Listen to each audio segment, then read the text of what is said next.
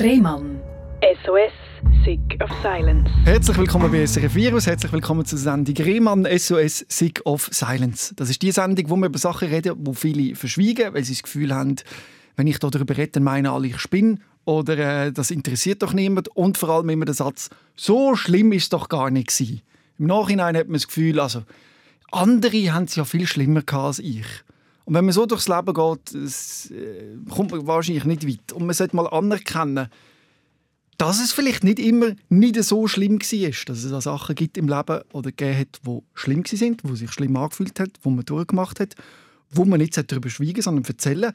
Weil ganz viele Menschen geraten in so Situationen und ich finde, es ist wichtig, dass man dann nicht das Gefühl hat, man sei allein und spinnt, sondern man sollte sehen, dass es auch andere Leute gibt, die ähnliche Sachen durchmachen oder vielleicht auch gleiche Sachen. Ich erlebe das in einem Podcast immer wieder, dass ich einen Gast habe und der erzählt eine Geschichte und denkt, die Geschichte sei so einzigartig.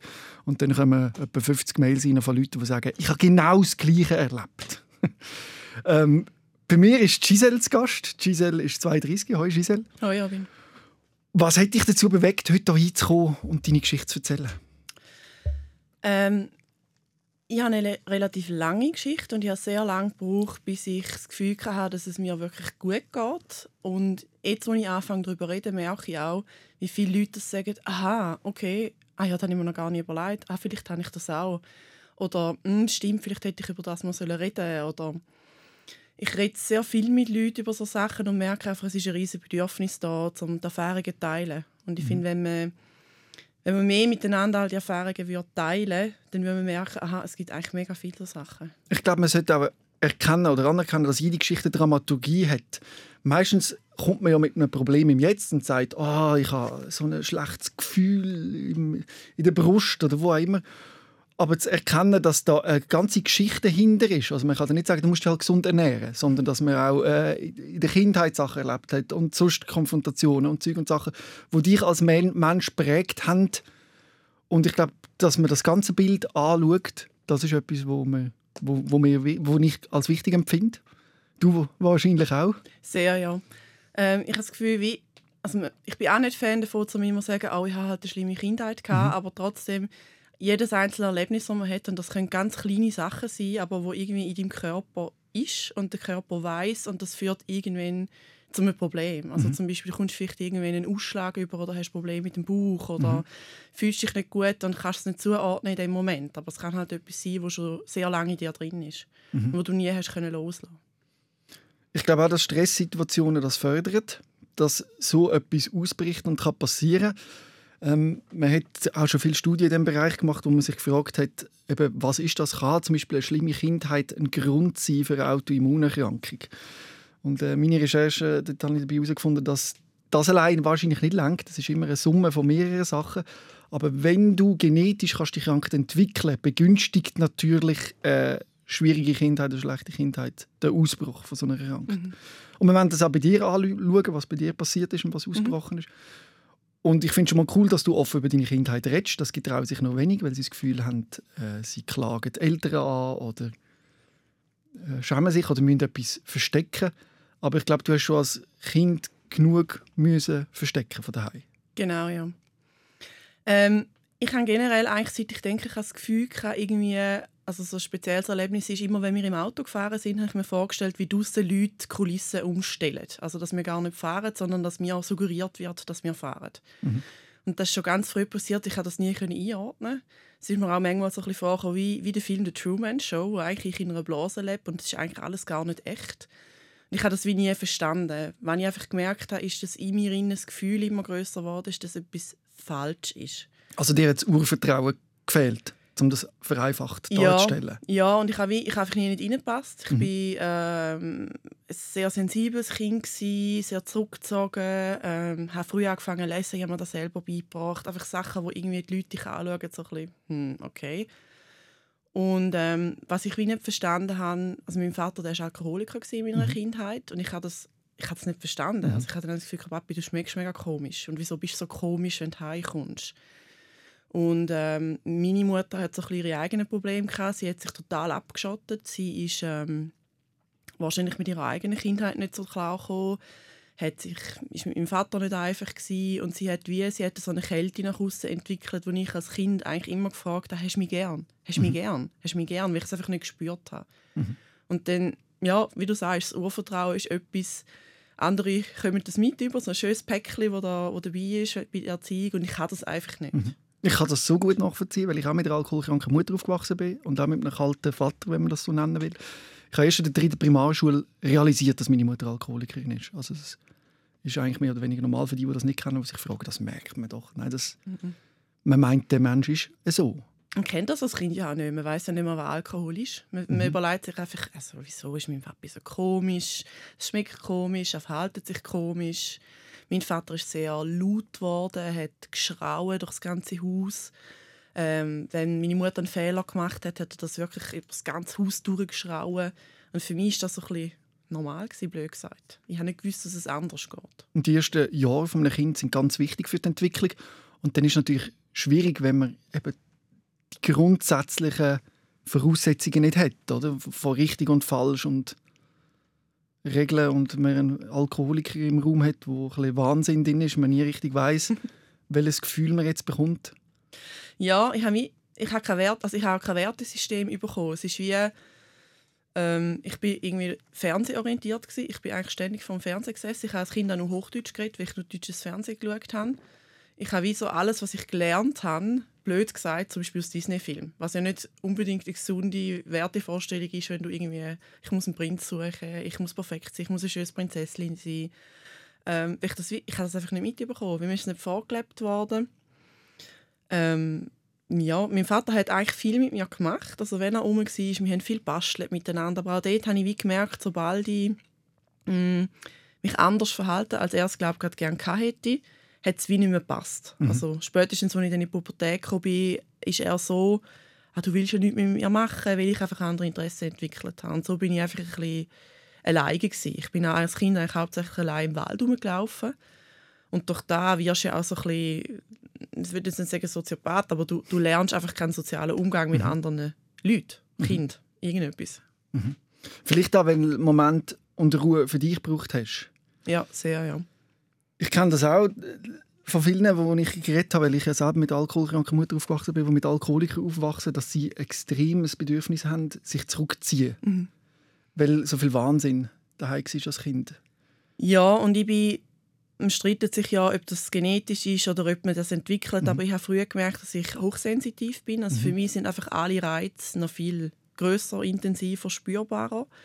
Ähm, es gibt auch die Theorie, dass du das entwickelst, wenn du in einer Kindheit aufwachst, wo du ständig Gefahren ausgesetzt bist. Mhm. Und als Kind von, von Eltern, die eben alkoholkrank sind oder mit ihren eigenen psychischen Problemen kämpfen, bist du ja ständig in Gefahr. Also mhm. du fühlst dich nicht sicher. Man muss sich auch überlegen, als Kind sind deine Eltern überlebenswichtig. Wenn die dich nicht lieben oder die würden mhm. sterben oder weg wären, würdest du auch sterben, weil du kannst dich ja nicht allein durchschlagen. Ja. Ja. Und wenn man dann einen Alkoholiker als Vater hat oder eben abwesende Mutter in einem gewissen Sinn, dann muss man ständig um die Liebe kämpfen. Ja. Ja, und das führt dann auch dazu, du, du entwickelst dann auch so ein Bild, also du behaltest das auch. Du bist zum einen sehr zurückgezogen, also die Leute können dich nicht so richtig fassen, aber gleichzeitig bettelst du ständig um Liebe. Also ich habe das gemerkt, als ich dann älter geworden bin und mich angefangen habe mit Männern beschäftigen. Also ich bin wie, ich bin unfassbar abhängig von meinen Partnern. Gleichzeitig haben sie mich nicht richtig können greifen, ich gar nicht richtig da bin und mich nie richtig geöffnet habe. Und so die Diskrepanz ist für Leute, glaube fast mhm. nicht nachvollziehbar. Also die sind überfordert mit dir und deinen Gefühlen, gleichzeitig spüren sie dich nicht. Und es ist wie so ein bisschen, es ist wie auch wieder das Gefühl, so, es ist wie nicht echt. Ich bin wie nicht authentisch gewesen, weil ich ständig, ich habe dann so fest irgendwann das Gefühl in mir verinnerlicht, dass ich falsch bin, weil etwas falsch läuft und wie ich anders bin, dass ich konstant versuche, alles richtig zu machen. Mhm. Also wenn du Freunde von mir fragst, ich glaube, der häufigste Satz, den ich sage, ist «Oh, sorry, tut mir leid. Oh, mhm. Oh, sorry, ich habe einen Fehler gemacht. Oh nein, tut mir leid, ich will nicht...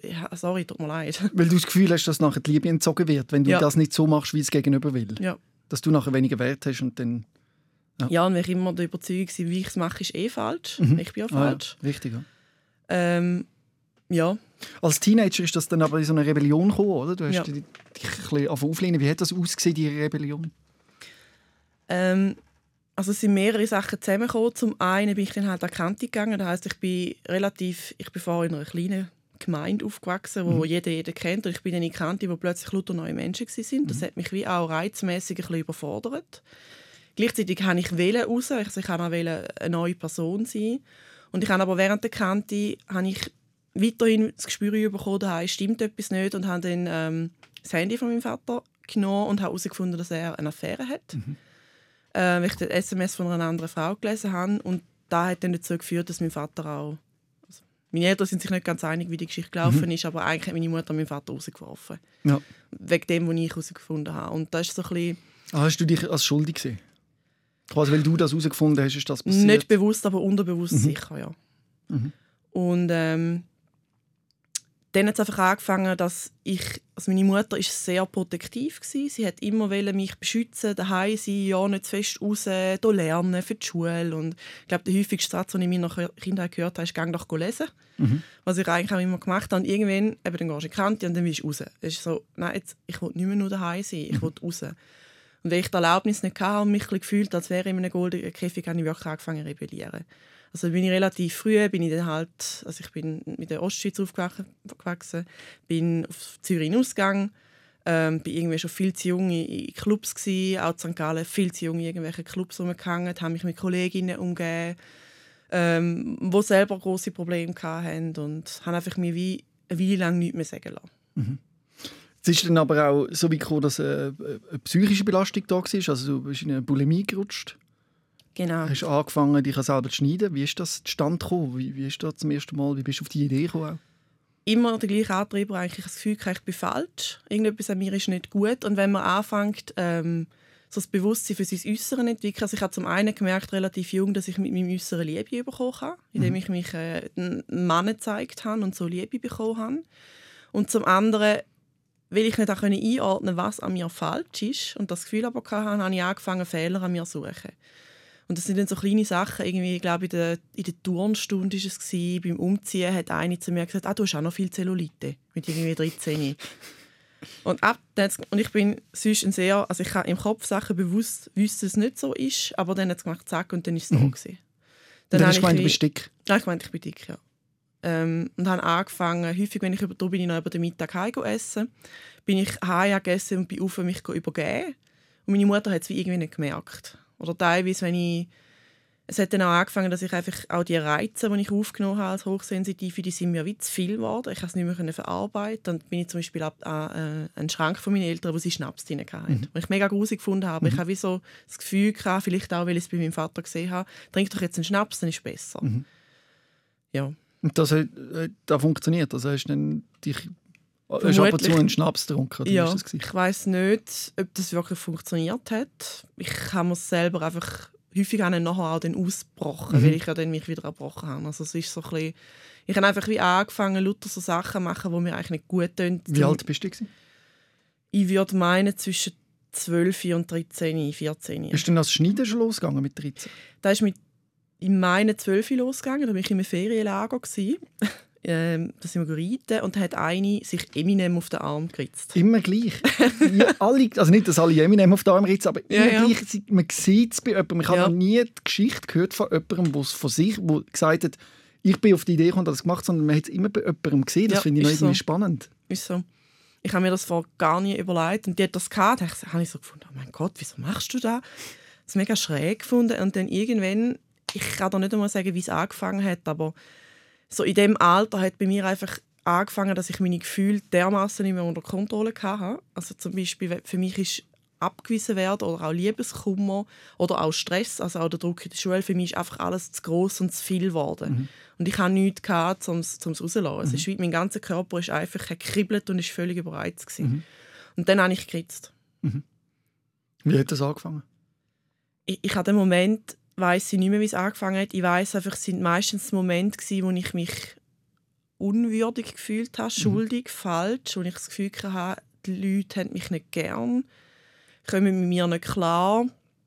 Das hat sich auch, ich habe das relativ lang immer wieder mal gemacht. Also es hat sich auch im beruflichen Umfeld, wenn ich zum Beispiel konstant kritisiert worden bin, irgendwann habe ich mich geritzt, weil ich einfach wie, ich habe mir selber eigentlich müssen wehtun, um mir selber sagen, ey, du bist eben falsch. Mhm. Das ist einfach, du bist nicht gut, du bist schlecht, du machst es falsch. Mhm. Oder den Schmerz auch anders zu spüren oder anders zu kanalisieren. Ist das eine Form in dem Alter von einem Hilferuf auch? Also hast du vielleicht damals gedacht, vielleicht wäre noch gut, wenn das jemand sehen würde? Oder ist das alles immer gut versteckt? Ja, sehr gut versteckt. Also nach außen, da hat auch früher angefangen. Also ich hat, mein Innere und mein Äußere hat sich komplett ins Gegenteil entwickelt. Also nach außen bin ich, das sagt man mir heute noch oft, nach außen wirke ich ganz anders, als ich innerlich mhm. bin. Ich bin nach außen sehr selbstbewusst unterwegs gewesen, sehr extrovertiert, sehr mit meinem Styling und mhm. alles habe ich sehr gesehen werden. Und darum habe ich so etwas, ich habe es nie offensichtlich gemacht. Also du hättest mhm. es bei mir nicht können sehen. Mhm. Außer irgendwie in der Body und da bin ich nicht gegangen. Mhm. Und dann hast du ja zum ersten Mal verliebt, oder? Die erste große mhm. Liebe gehabt. Und dort ist dann so quasi alles miteinander gekommen. Wenn dann die erste Person, die man liebt, das kennt jeder, die erste große Liebe, die brennt sich ein. Und wenn das dann auseinandergeht, vor allem in deiner Position, wo du mhm. warst mit dieser Auseinandersetzung mit all dem, ist das wahrscheinlich etwas Schreckliches gewesen, das, die Erfahrung. Ja, ich bin ähm, viel bei meinem Freund auch daheim bei meinem damaligen. Er hat mega coole Eltern gehabt. Das ist so das, was ich mir einfach immer gewünscht habe. So ein mega cooles Umfeld mit Eltern, wo du kannst reden, wo du dich wohlfühlst. Und ähm, er ist einfach er ist komplett überfordert mit mir, mhm. weil ich einfach da schon so extrem an Gefühle hatte, eben so das überschwängliche, überanhängliche ähm, und hat sich dann von mir getrennt und ich bin, ich bin einfach ich bin ein Loch gehabt, also wirklich ein schwarzes Loch. Und habe dann ähm, das Messer in der Hand und habe einfach, ich wollte sterben, aber nicht im Sinne von, ich habe bewusst die Entscheidung gefasst, ich will mich jetzt umbringen. Also ich habe gar nicht gewusst, wie ich das würde machen. Ich habe auch mhm. nicht gewusst, wie ich mich müsste ritzen, dass das würde passieren. Aber ich habe einfach das Messer gehabt und gesagt, ich will nicht mehr, ich will nicht mehr, ich bin einfach niemand hat mich gern. Wie alt bist du? Ich bin auch schlecht okay. im Erinnern, ja. weil ich alles so verdrängt habe. Aber, aber? Ich würde sagen, ja, ich würde sagen 15. Hätte man das nicht können sehen von außen? Doch. Also, Wie hat man das können sehen, dass da etwas nicht stimmt? Ich, meine Persönlichkeit hat sich mh, mm, mir ist zum Beispiel mal passiert, dass ich während der Stunde eingeschlafen bin, weil ich einfach so überlastet war psychisch. Und man hat mich zum Beispiel nie gefragt, du es dir nicht gut. Die Lehrerin hat mich dann rausgeworfen und hat mich ähm, blöd angestellt, dass mir so etwas passiert. Und ich habe auch dort mal, ich glaube, ich habe meinen Freundinnen teilweise schon gesagt, wie es mir geht, aber es ist wie, ja, man hat nicht damit umgehen. Und meine mhm. Eltern, also mein Vater hat es eh nicht mitbekommen, der war ja auch nicht mehr daheim. Gewesen. Meine Mutter hat es sicher mitbekommen, aber sie ist auch in dieser Situation mit dem Messer, wo ich das in der Hand hatte und nicht mehr wollte, und gesagt hat, ich will jetzt sterben. Sie war so überfordert, gewesen, dass sie mich einweisen lassen weil sie einfach gesagt hat, ich weiß nicht, was machen.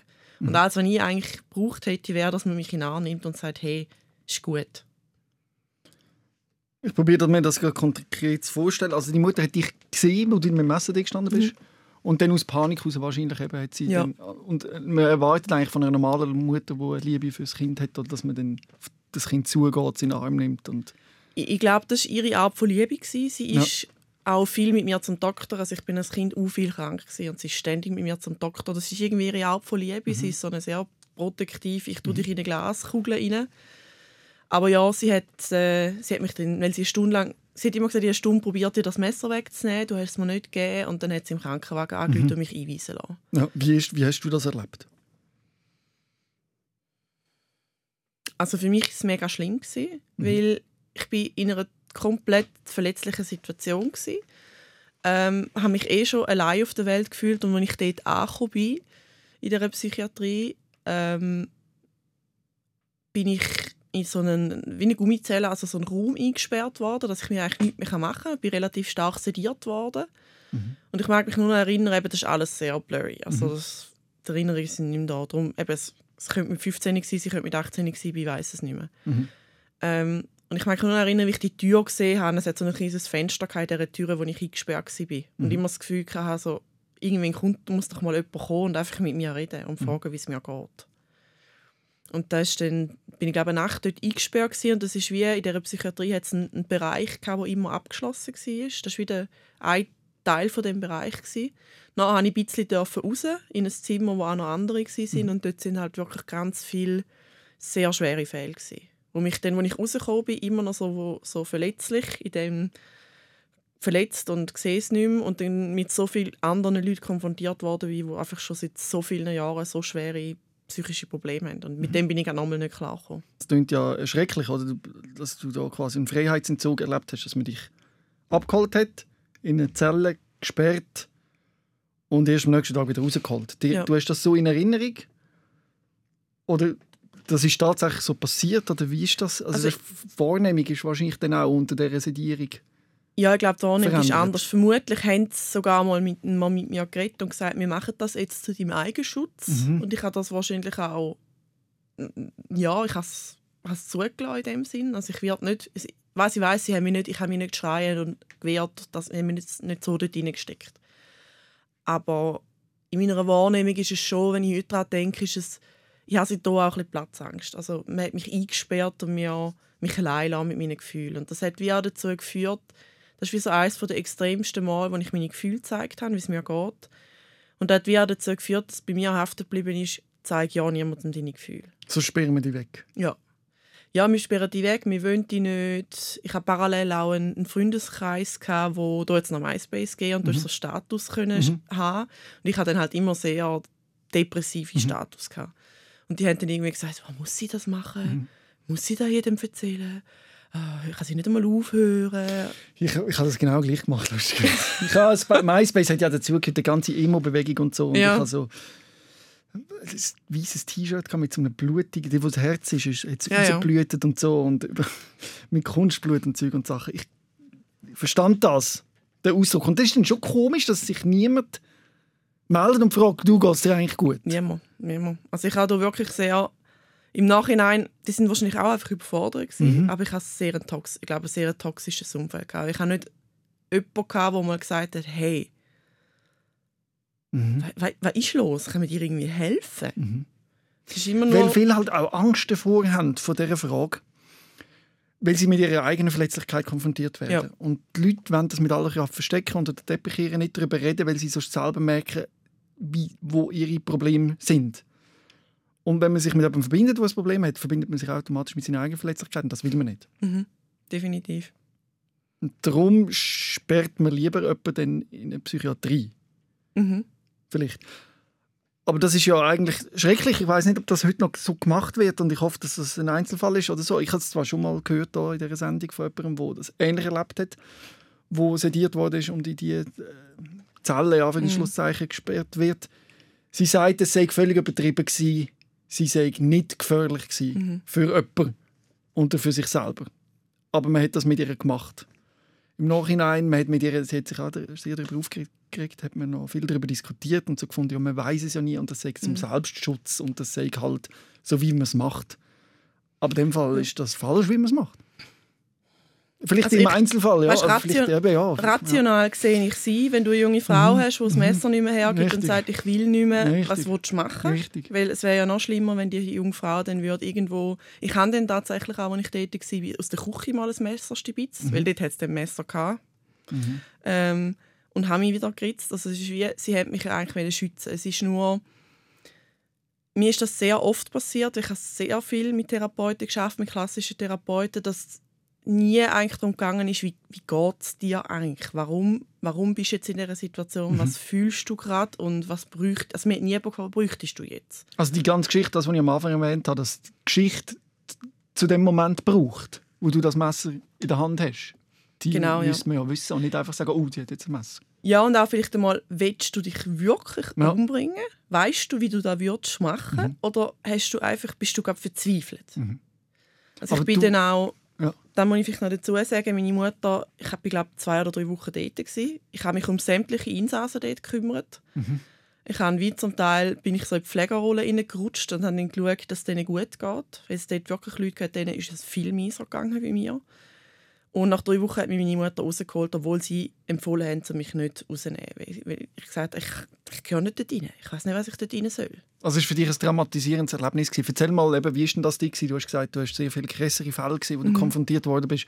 Was ja, wenn wir ehrlich sind, auch nicht nötig gewesen wäre. Du hast eigentlich genug eigene Probleme, dass du nachher noch musst Ja. dich auseinandersetzen mit schwereren Fällen. Oder äh, so von Ja, und ich habe einfach die Erfahrung gemacht, wenn ich an Orten bin, wo so viele so Leute sind, ähm, weil ich ja die Sensitivität habe, ich nehme all denen seine Gefühle auch noch wahr. Also durch das, mir ist es schon schlecht gegangen und dann habe ich, ich habe zum Beispiel jemanden dort kennengelernt, der sich das ganze Gesicht verschnitten hat. Als, Also das ist so, die, die Person war dort mit einem verschiedenen Ja. Gesicht und Ja. hat gesagt, das war ihre Form, gewesen, sich zu schneiden. Ja. Und immer wenn sie zum Beispiel verschrocken ist, es hat dann hin und wieder hat sie so einen Alarm gehabt in dieser, in dieser Station. Eben, es ist alles sehr Mhm. blurry, weil ich sehr viel Medikamente hatte.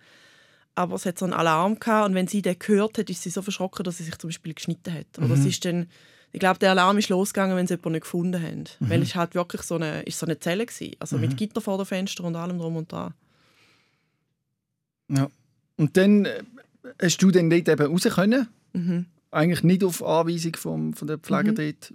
Und wie ist es dann weitergegangen bei dir? Ich habe dann eine ambulante Therapie gemacht. Mhm. Ich bin dann relativ schnell wieder arbeiten. Ich habe eine Ausbildung als Journalistin gemacht. Und ähm, ich habe mich, während ich dort war, in einen Pfleger verliebt von einer anderen Station. Mhm. Das heisst, mir ist es durch das positive Gefühl relativ schnell wieder gut gegangen. Mhm. Ähm, Aber was man sagen muss, die Logik, dass wenn du deine Gefühle zeigst, weggesperrt wirst und dass das nicht gern war, sondern dass das ein Mhm. Problem ist, das bleibt ja in einem drin, oder?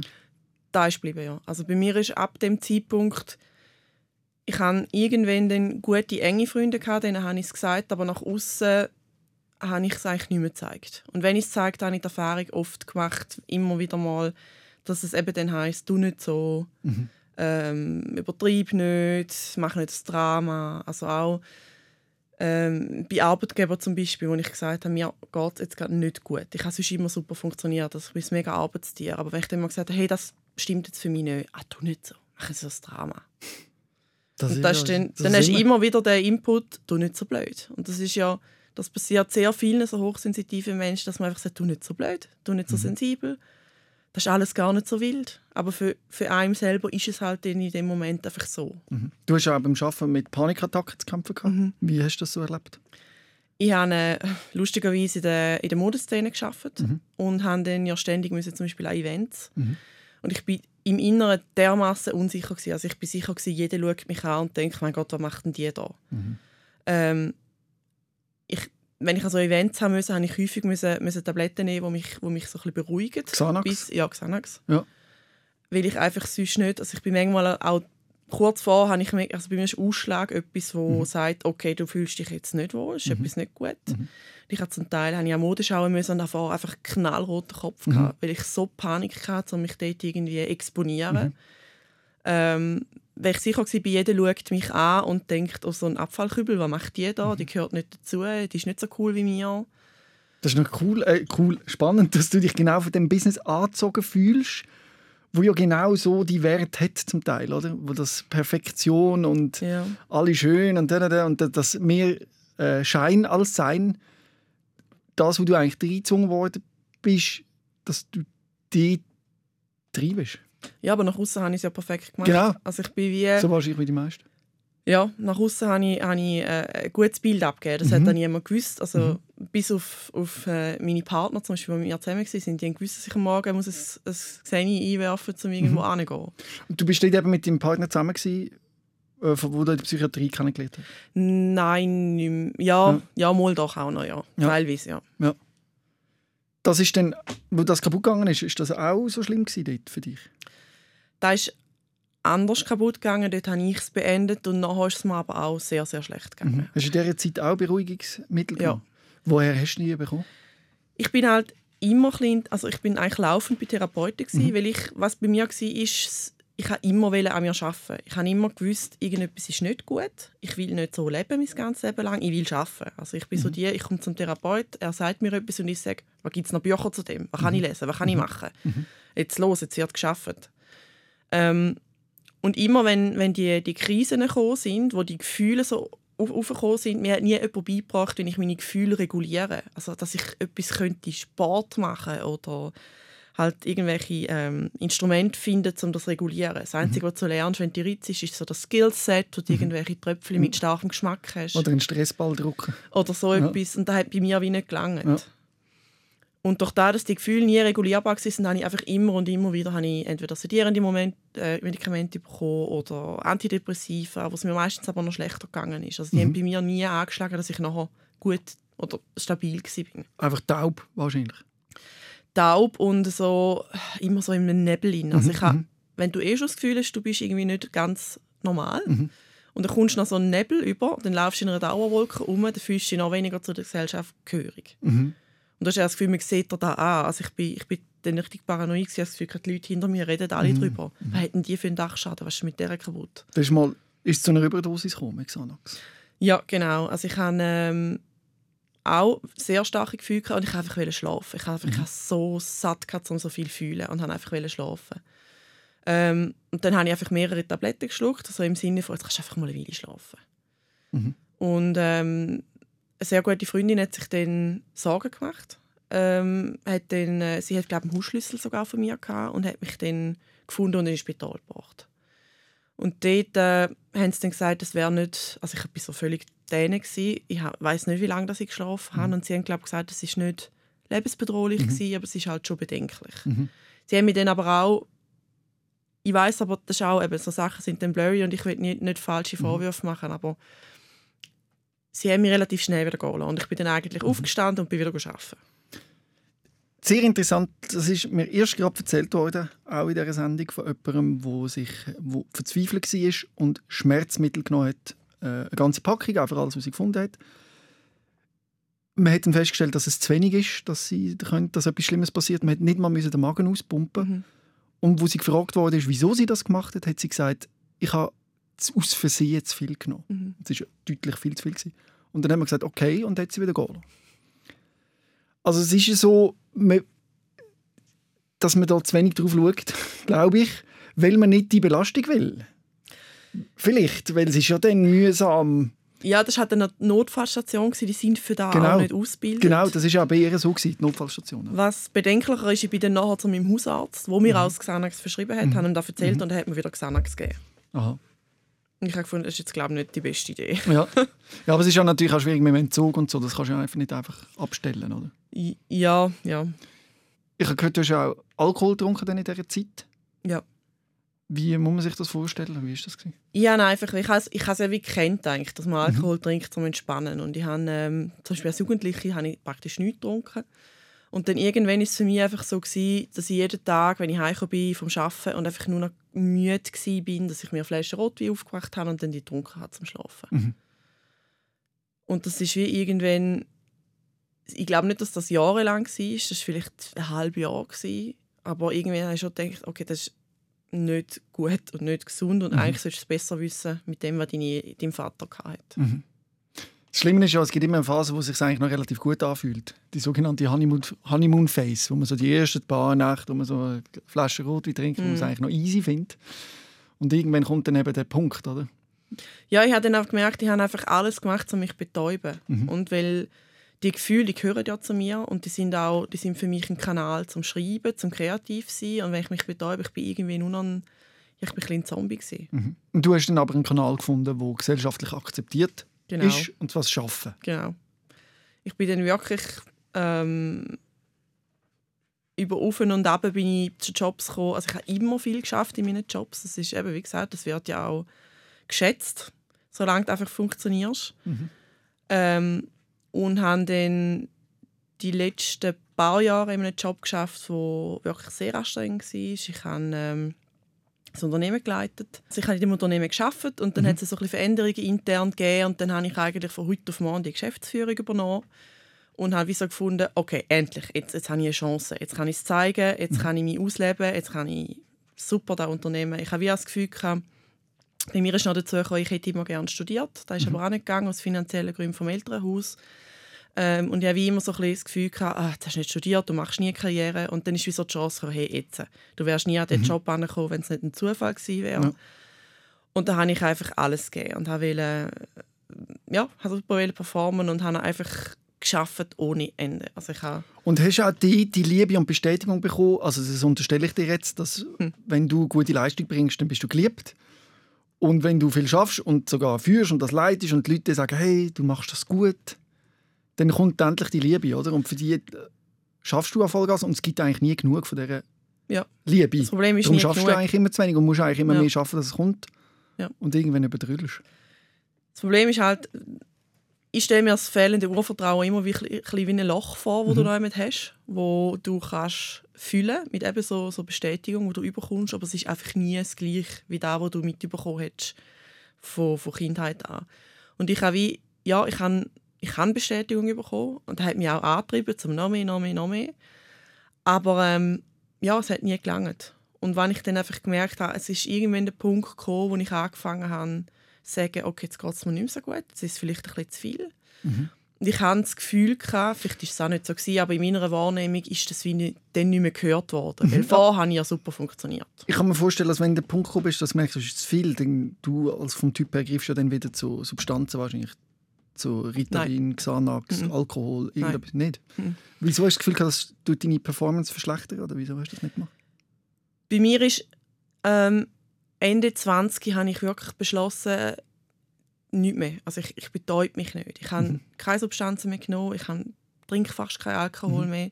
Ich habe sehr gesund gelebt, ich habe sehr viel Sport gemacht. Mhm. Und dann kommt das Thema, ich habe keine Substanzen genommen, aber ich habe Sport gemacht ohne Ende. Also ich ja. bin dann habe ich 15 Stunden geschafft, bin mhm. zwischendrin zweimal schnell ins Fitness gegangen, um mich irgendwie wieder mhm. antreiben, mhm. Adrenalin bekommen. Ich wollte gerade fragen, wo ist eigentlich das, was würde jetzt noch passen, so eine übertriebene Fitness? Ich kenne auch genau. ganz viele, die aufgehört haben mit, äh, mit einem Suchtverhalten mhm. und dann nachher im Fitnessstudio. Ja, bei mir ist es Sport geworden. Mhm. Zumal ich nach wie vor das Gefühl hatte, ähm, mit mir ist etwas nicht gut. Also ich habe immer in den Spiegel geschaut und das Gefühl gehabt, du bist das fetteste, hässlichste mhm. Mensch da mhm. umeinander. Und darum Sport hat mir wie das Gefühl gegeben, okay, nein, du machst etwas. Du mhm. lebst gut, du schaust zu dir.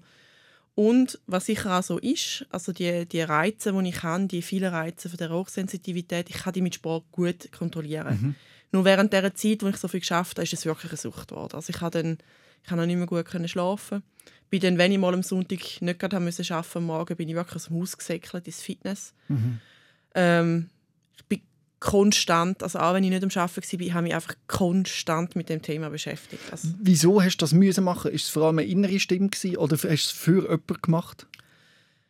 Ich habe einfach gesehen, was möglich ist bei dem Unternehmen. Ich habe das Gefühl, gehabt, man kann so viel machen mit dem. Ich habe, wie, ich habe mich in den Dienst gestellt von dem Unternehmen und das Gefühl, gehabt, alles, was ich mache, das, das bin jetzt ich. Ich bin das Unternehmen gewesen. Ich habe auch also ein Freund hat mal zu mir gesagt, du bist, du bist ein Roboter gewesen. Mhm. Also ich bin wirklich nur noch am Arbeiten gewesen. Das Einzige, was mir noch einen Kick gegeben hat, ist irgendwie, wenn wieder eine E-Mail kam. Und dann, ich bin dann auch irgendwie so überreizt gewesen, dass jedes E-Mail, wo irgendetwas drin war, wenn ich es erledigen sollte, habe ich das Gefühl, ach Scheiße, jetzt muss ich das noch machen, jetzt mhm. muss ich das auch noch machen. Ist es auch ein finanzieller Ansporn gewesen, oder ist der nicht so groß? Nein, also, pass, also es hat passt, aber es war ja. nicht das Gefühl gewesen, dass ich jetzt wenn ich mehr arbeite, komme ich mehr über oder so. Nein, und lustigerweise ist nachher so ein E-Mail, das von außen kam, ist genau der Punkt, wo dich nachher quasi zum Übergehen oder zum Snappen oder wie man ja. so sagen gebracht hat. Ja, ich habe schon gemerkt, okay, es, es, es, passt nicht mehr. Es ist eigentlich nicht, es ist jetzt, du hast jetzt nicht dein Lebensziel gefunden, um das Unternehmen gut aufzubauen. Mhm. Das, es stimmt nicht mehr. Eben, ich habe immer wieder mal ein bisschen versucht zu sagen, hm, mir geht es nicht so gut, es ist zu viel.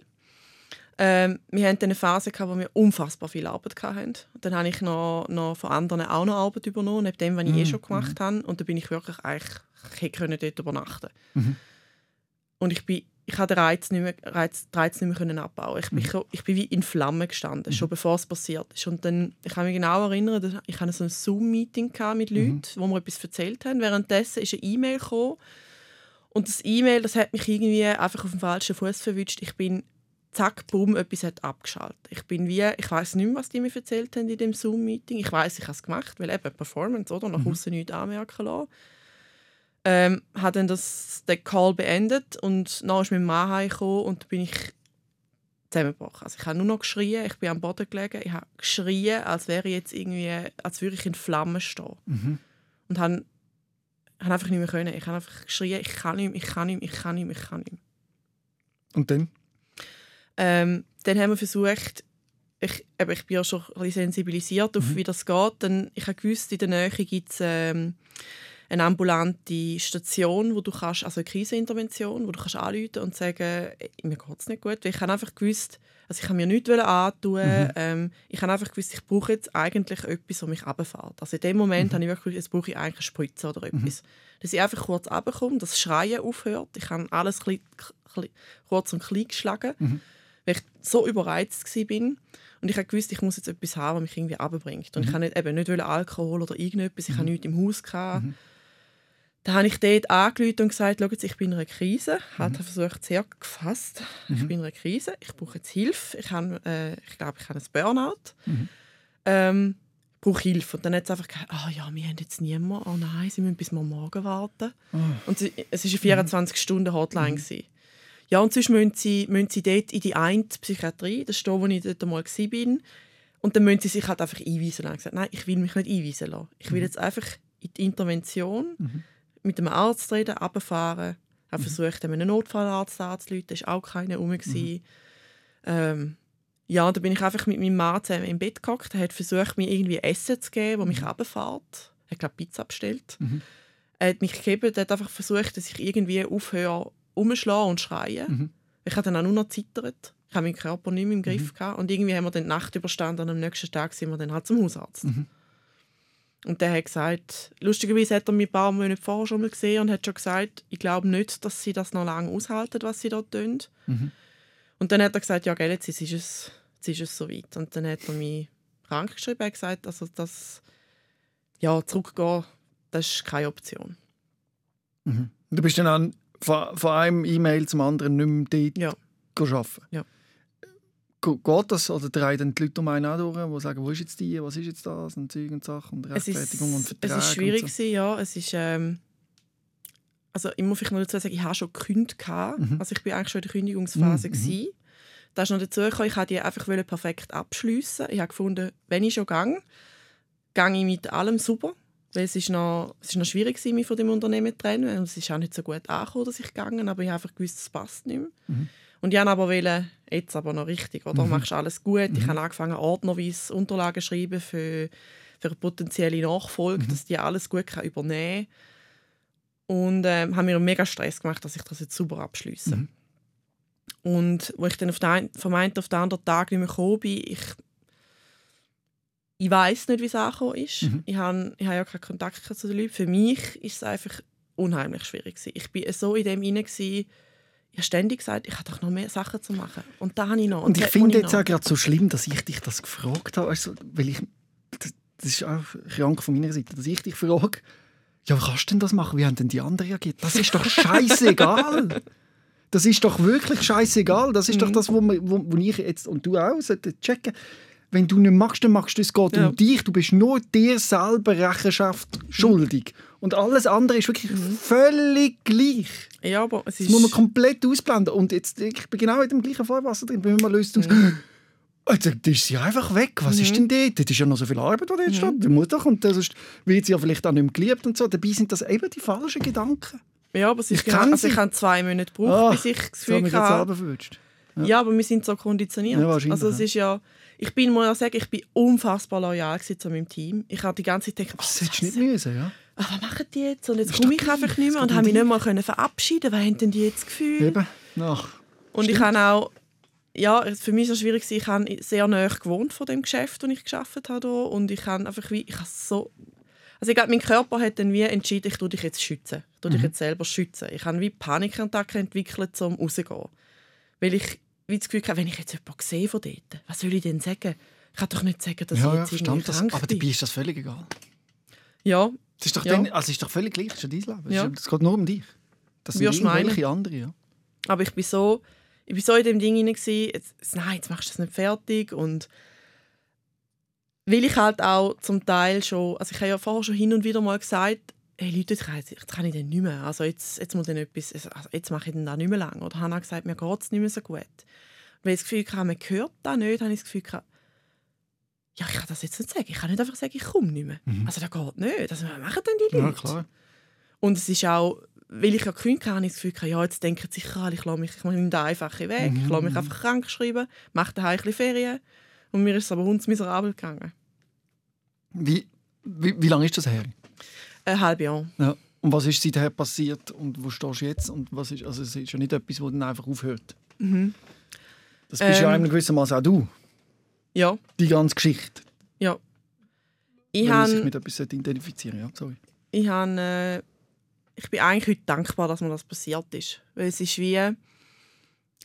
Mein Körper hat mir gesagt, so, es passt einfach nicht mehr so. Und damit meine ich nicht den Job, sondern wie, wie ich mein Leben gelebt habe. Also dass ich nur auf Performance noch ausgerichtet war, dass ich nur wollte Bestätigung bekommen, dass ich das Gefühl hatte, ich muss jetzt irgendwie allen zeigen, dass ich erfolgreich war und nicht das kleine hässliche Händchen von früher noch.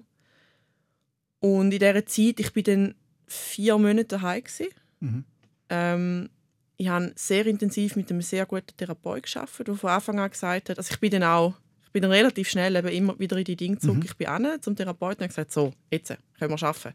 Das ist nicht zum ersten Mal, dass du das so machst. Ja, genau. Und er hat dann gesagt, okay, das ist nicht gerade die typische Patientin, die ich habe. Sonst die meisten, gerade mit dieser Thematik Burnout oder wie immer, dass man dem würde sagen, kommen und sind einfach kaputt. Und ich habe gefunden, ja, ich bin kaputt, ja, ich bin müde, Aber ich ich will schon schlafen.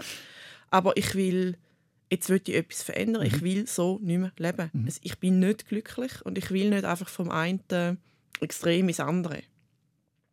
Und da habe ich mir wirklich die Zeit genommen. Ich habe mich mit der mit der Hochsensitivität, wo ich ja schon immer gewusst habe, dass ich die habe, habe mich intensiv angefangen zu beschäftigen.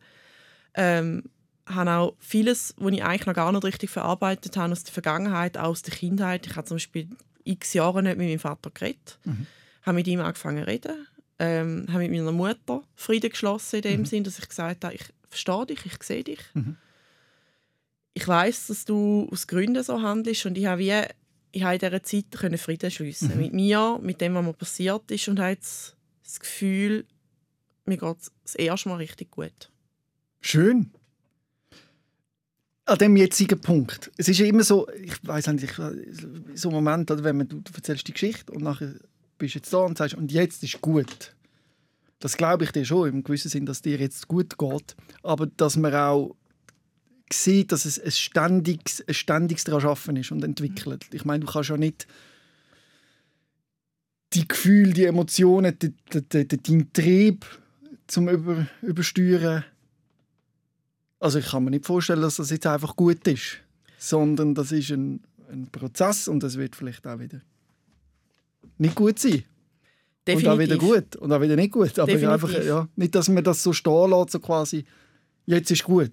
Der Unterschied ist, ich, ich erlaube mir jetzt, um das zu fühlen. Mhm. Also ich erlaube mir auch zu sagen, mir geht jetzt hundsmiserabel. Und das ist neu. Das ist neu, ich habe das nie gemacht. Du hättest dich nie getraut, in so einer Radiosendung zu kommen, da hinzusitzen und das zu erzählen. Nein. Stimmt's? Eben. Nein. Das ist ein, Das, das Stigma, Beweis, ich kann ja... dass es besser ist. Ich habe gerade diese Woche die Weiterbildung, ich mache eine Weiterbildung, wo sehr viele so Top-Level-Manager dabei sind. Mhm. Und ich habe offen gesagt, ja, schau, ich habe den Job gewechselt, habe einen Burnout gehabt. Und alle schauen mich an, du sagst das? Mhm. Hey, die, wir, wir würden dich nie einstellen. Und ich so, sorry, ich habe gerade eine Gruppenarbeit mit, mit mir gemacht. Wirklich, als könnte ich nicht leisten. Ich glaube nicht. Ich glaube, es ändert sich jetzt eben eh, dass man vielleicht lieber einen Preis stellt, der schon mal ein Burnout hatte. Weil man weiß, die Person, die spürt, Genau. wenn es nicht mehr geht. Und es ist besser, wenn man eine Führungsperson hat, die schon mal Erfahrungen gemacht hat mit einem Burnout, weil das wird dort nicht mehr passieren, dass dort so ein, äh, ein Schock für die Firma passiert. Ja, und ich glaube, es gibt nichts. Schlimmeres für jeden, der wo, wo irgendwie kämpft und als sich nicht mehr spüren. Also wenn man sich nicht mehr spürt und nicht wahrnimmt, wie es einem geht und auch nicht mehr zulässt, dass man spürt, da, da kannst du nicht, da kannst du auch nichts machen. Also es ist wie, du, du tust nicht etwas von dir abkapseln. Aber wie regulierst du jetzt zum Beispiel den Drang, nehmen wir an Fitness? Oder ex- Leistung bringen, eben Ja. jetzt da wieder in, in, in eine Kaderposition. oder so, weißt du, das hast du ja in dir drin, das kannst du nicht abstellen. Und das ist ja auch nicht nur schlecht, Mhm. Solange es gesund ist. Aber wie merkst du, was ist gesund und was ist wieder das Mhm. Krankhafte? Also ich, bin, ich arbeite ja wieder, ich bin bewusst nicht, ich habe mich nicht auf Kaderpositionen beworben. Ich bin in einer Projektleitung, die mega Spaß macht, wo ich gesagt habe, ich will mich jetzt einfach auf einzelne Projekte konzentrieren. Alles, was so rundum ist, ist GL-Sache, das ist nicht mein Job. Und immer wenn ich merke, jetzt, ich meine, klar habe ich das in mir. Ich bin auch einfach jemand, ich, ich will etwas, wenn ich ein Projekt habe, will ich das Beste machen. Und wenn ich es merke, nehme ich mich zurück und sage, okay, Und kannst du das? spürst du es? Ja. Du musst aber immer aufpassen. Oder? Wenn dich etwas triggert, dann kannst du voll drauf gehen. Ne? Ja, aber ich, ich spüre den Trigger, ich gehe heim und überlege, warum bist du jetzt triggert? Was Mhm. ist los mit dir? Was, was willst du jetzt von dir, was du aber nicht kannst geben Und ist es gesund so?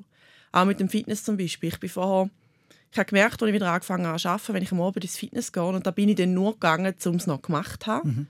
Es, ich bin müde, ich mag nicht mehr. Dann habe ich angefangen, am morgen ins Fitness zu gehen. Nicht mehr jeden Tag, am Morgen hin und wieder und gemerkt, okay, das ist jetzt, so passt Dann gehe ich relax arbeiten. Am Abend kann ich heim, ich liege auf dem Sofa und schaue einfach Fernsehen, was ich früher noch nie gemacht habe.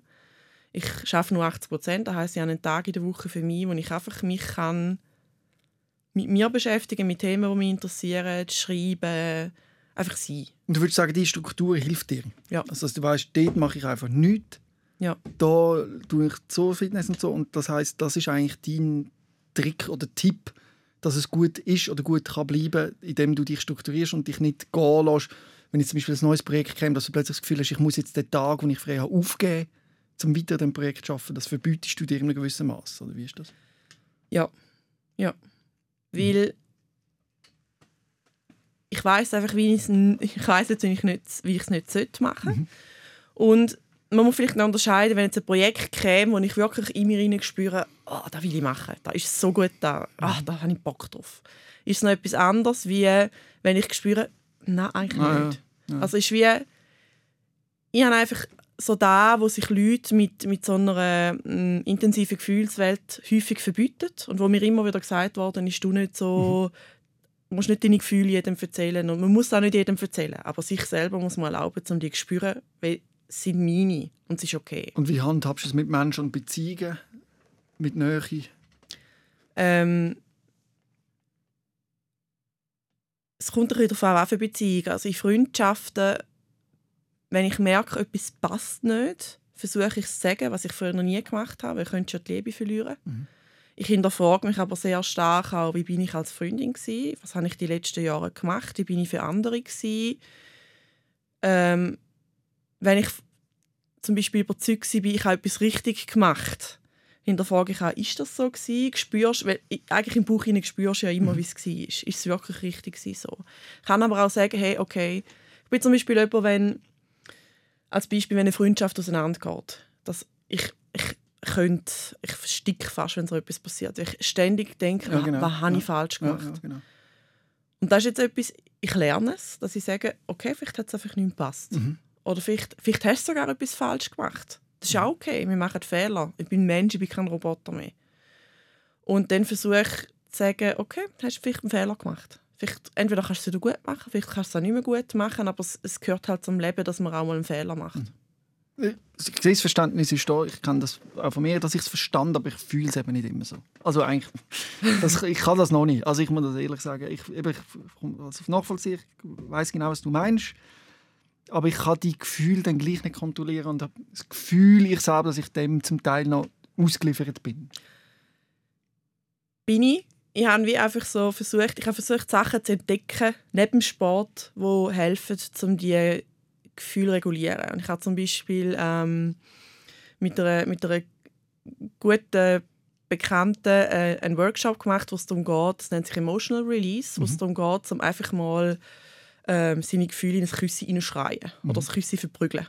Oder einfach mal stempeln wie ein kleines Kind. Und ich habe gemerkt, das ist für mich ein Kanal, es muss nicht immer nur Wut sein, aber einfach so die, die Gefühle einfach rauslassen, das tut so gut. Es ist wie Duschen. Es ist so gut. Ich freue mich, dass du mir die Geschichte erzählt hast und du jetzt an einem Punkt bist von der Rehabilitation, kann man sagen, dass du jetzt die Sachen erkennst, besser machen willst und hoffentlich jetzt auf den positiven Weg gehst. Und das Schöne ist ja, du bist ja erst in der Hälfte von deinem ganzen Leben und das heißt jetzt mit jedem Tag, wo mehr dazukommt, wird es positiver. Das heißt, der Schmerz wird immer kleiner und das Positive hoffentlich immer größer. Wir wissen es nicht. Wir glauben daran. Wir glauben daran. Und ich finde es schön, dass du das mit dir geteilt hast und alle, die das gehört haben, äh, vielleicht auch Mut gemacht hast, dass sie merken, sie sind nicht allein und sie müssen sich nicht schämen für ihre Gefühle und offen kommunizieren. Das ist, glaube ich, das Wichtigste. Ja, und wenn, wenn du dich falsch fühlst, wenn du in dir das Gefühl hast, ich bin falsch, ich bin einfach der Überzeugung, es wird niemand falsch geboren. Du wirst nicht geboren und bist falsch. Aber vielleicht ist wirklich irgendetwas in deinem Umfeld falsch, in deiner Kindheit. Vielleicht, ist auch, vielleicht hast du wirklich eine Krankheit, die niemand sieht oder hört oder entdeckt. Vielleicht ist etwas. Und Vielleicht ist auch die Stimme in dir drin falsch, Genau. wo du nicht bist. Genau, und ich finde aber, du darfst dich mit dem auseinandersetzen. Wieso habe ich das Gefühl? Aber aufhören zu denken, ich bin einfach falsch, ich muss mich irgendwie ändern, kaputt machen, wie auch immer. Danke, Giselle, vielmals für das Gespräch. Danke, Robin. Rehmann. SOS, Sick of Silence. Jeden Dienstag vom 6. bis am 7. auf SRF Virus. Und online als Podcast und Video 24-7 auf srfvirus.ch.